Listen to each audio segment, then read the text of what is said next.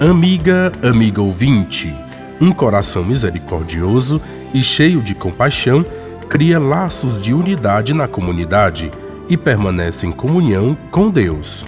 Em continuidade ao tema da correção fraterna, o Evangelho de Mateus, no capítulo 18, versículos de 21 ao capítulo 19, versículo 1, através de um diálogo entre Pedro e Jesus, seguindo-se uma parábola, aprofunda para nós o tema do perdão.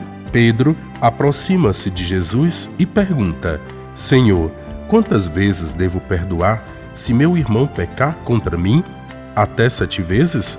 Jesus responde-lhe: Digo-te, não até sete vezes, mas setenta vezes sete vezes.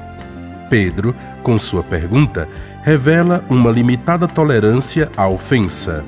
A resposta de Jesus, com a simbologia numérica de 70 vezes 7, revela que o perdão não tem limites. A proposta do perdão sem limites remove a ideia da vingança e da prevenção contra o inimigo. No Antigo Testamento, predominava o revide, a agressão e o extermínio do inimigo, o qual é mencionado explicitamente em 56 salmos. A ocupação da terra prometida foi feita com a ocupação de vários territórios de Canaã e o extermínio das populações que aí viviam. A seguir, Mateus apresenta uma parábola sobre o perdão um rei resolve ajustar contas com seus servos. Um servo, que devia muito ao rei, lhe implora e este o perdoa. O servo perdoado vai e sufoca sem compaixão alguém que lhe devia uma pequena quantia. O rei, sabendo disto, irritado, entrega o servo aos carrascos que o castigam até que este lhe pague. O desfecho da parábola é trágico pouco condizente com a imagem de Deus, cuja misericórdia é infinita e eterna. Contudo, pode-se extrair desta parábola o sentido de que a fonte de misericórdia é o perdão de Deus, concedido a quem a ele recorre.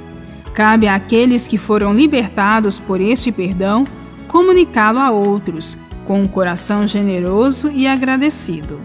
Aquele que é perdoado não pode negar seu perdão a outrem. Quem toma consciência de que recebeu o perdão de Deus deve perdoar sem limites. Só quem se julga justo é que mede até onde perdoa e dispõe-se a condenar. O perdão é desejado por Jesus não só como reconciliação entre duas pessoas, mas como a prática que consolida a comunidade tornando-a um espaço de alegria e paz. Que a alegria de ser perdoado e de perdoar seja a característica de nosso convívio com nossos irmãos, na comunhão com Deus. Bíblia, Deus com a gente. Produção de Paulinas Rádio. Texto de Irmã Solange Silva. Apresentação: Frei Carlos Souza e Irmã Bárbara Santana.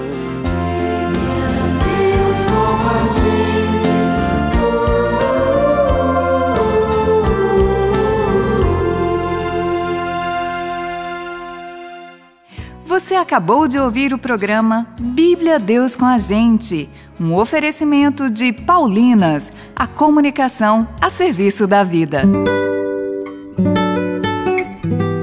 Uma boa música sempre faz morada no coração, para o seu dia a dia, para os momentos de oração, reflexão, no trânsito ou para descansar ouça as canções da Paulinas Comep em seu aplicativo de música. Busque as músicas no Spotify, Deezer, Amazon Music, Apple Music e YouTube. Siga e compartilhe as músicas com quem você ama.